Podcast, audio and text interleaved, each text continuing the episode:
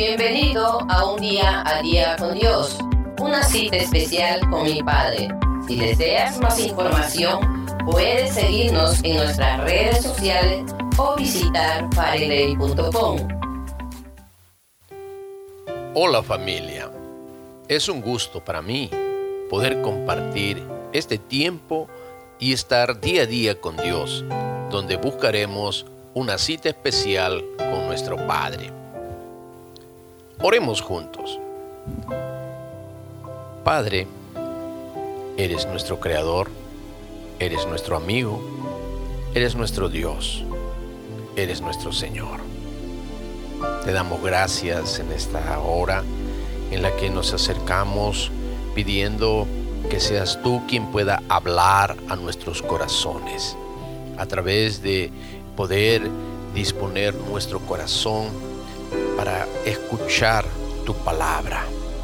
Edifica, Señor, fortalécenos conforme a tu palabra y podamos honrarte cada día. Gracias por esa fidelidad con que cada día tú nos das de poder acercarnos a tu presencia. En el nombre de Jesús. Amén. Recordando el episodio anterior, pudimos apreciar el proceso de inicio de la construcción del templo de Dios, hecho por Salomón. Como hoy nosotros también construimos día a día con diligencia y perseverancia el templo de nuestro Señor, que en la actualidad es nuestro cuerpo y necesita poder eh, esmerarse porque es Él quien vive en nuestro ser. Hoy meditaremos en el libro de Primera de Reyes, capítulo 6, versos 14 al 38. Así pues, Salomón labró la casa y la terminó, y cubrió las paredes de la casa con tablas de cedro, haciéndola de madera por dentro, desde el suelo de la casa hasta las vigas de la techumbre. Cubrió también el pavimento con madera de ciprés. Asimismo, hizo al final de la casa un edificio de 20 codos de tablas de cedro desde el suelo hasta lo más alto. Así hizo en la casa un aposento que es el lugar santísimo la casa, esto es, el templo de adelante, tenía 40 codos y la casa estaba cubierta de cedro por dentro y tenía entalladuras de calabazas silvestres y de botones de flores. Todo era cedro, ninguna piedra se veía.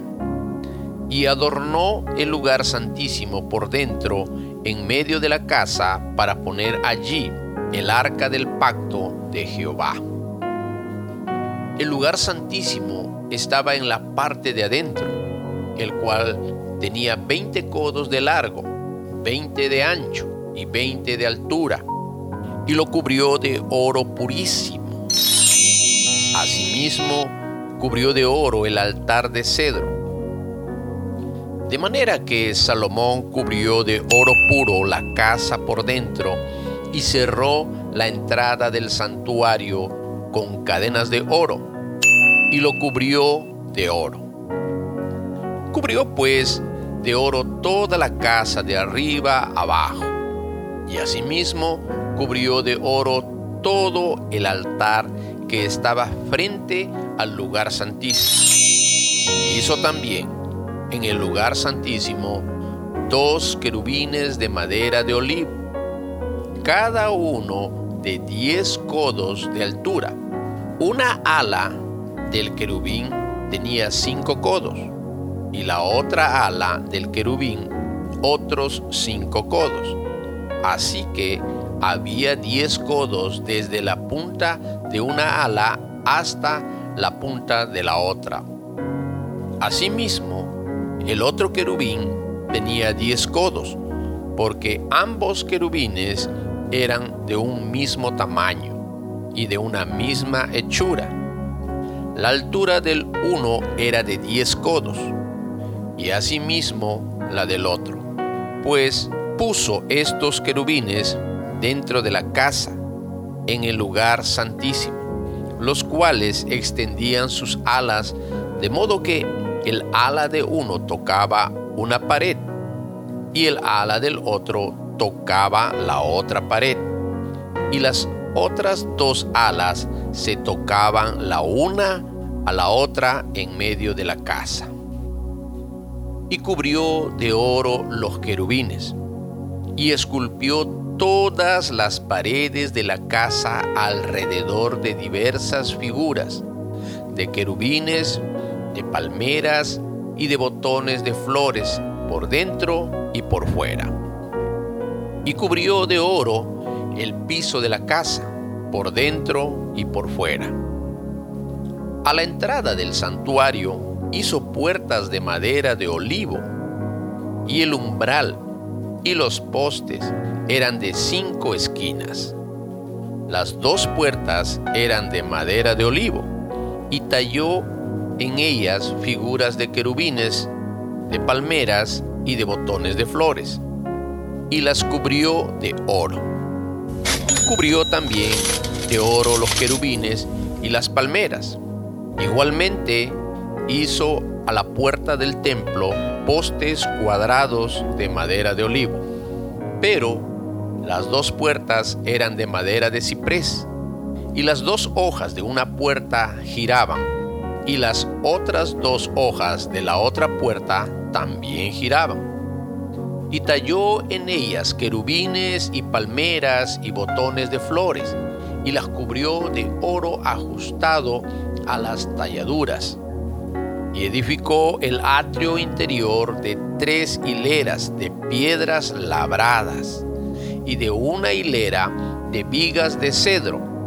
En el cuarto año, en el mes de Sif, se echaron los cimientos de la casa de Jehová, y en el undécimo año, en el mes de Bul, que es el mes octavo, fue acabada la casa con todas sus dependencias y con todo lo necesario.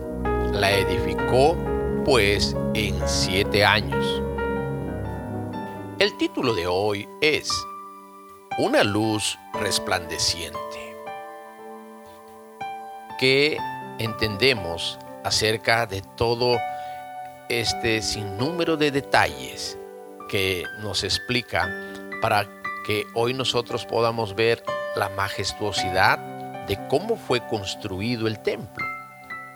El templo que debemos construir para edificar debe ser realizado con mucho cuidado en nuestras vidas. Nuestra vida es el templo del Espíritu Santo. Dios quiere que lo cuidemos, protejamos y respetemos, también podamos honrarlo. Por lo tanto, debemos que construir con nuestra vida un templo para adorar a nuestro Dios. Construimos un templo cuando hacemos una congregación, cuando hacemos parte de una iglesia que se congrega de forma responsable y comprometida con Dios, con el propósito de alabar, adorar, estudiar, crecer en la fe y en la esperanza, ya que cada creyente es un templo, cada hijo de Dios es un templo. En conjunto somos la iglesia de Cristo, su novia, su esposa, como en la Biblia encontramos una referencia que hace Dios hacia nosotros como su pueblo, sus hijos, sus discípulos. Él está esperando que el templo esté terminado y permanezca resplandeciente por dentro y por fuera, como lo hizo Salomón en la estructura física o material. Mas, qué privilegio a la vez también responsabilidad para nosotros hoy en día, ya que somos su templo donde habita su presencia.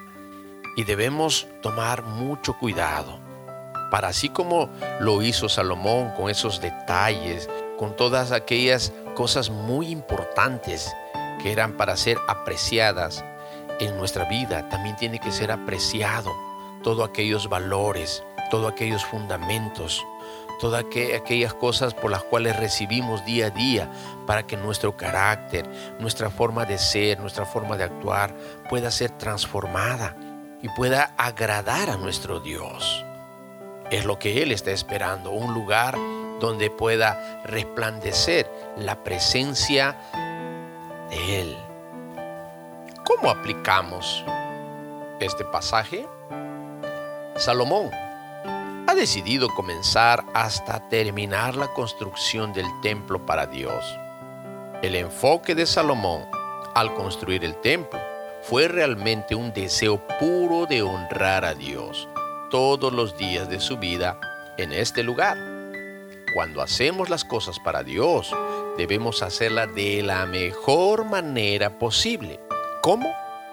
Quizás hacer una inversión de nuestros mejores tiempos, recursos y nuestra disposición entera e iluminar nuestra vida y la vida de otros. Esto refiere a un testimonio que impactará a los que nos rodean en casa, nuestras amistades y aún compañeros de estudio, de trabajos. Dios obrará en ellos tocando sus corazones a través de nosotros y puedan de esta manera buscarlo con corazones arrepentidos y se puedan unir para ser parte de su pueblo como tú y yo hoy lo somos. Oremos y demos gracias a nuestro Señor.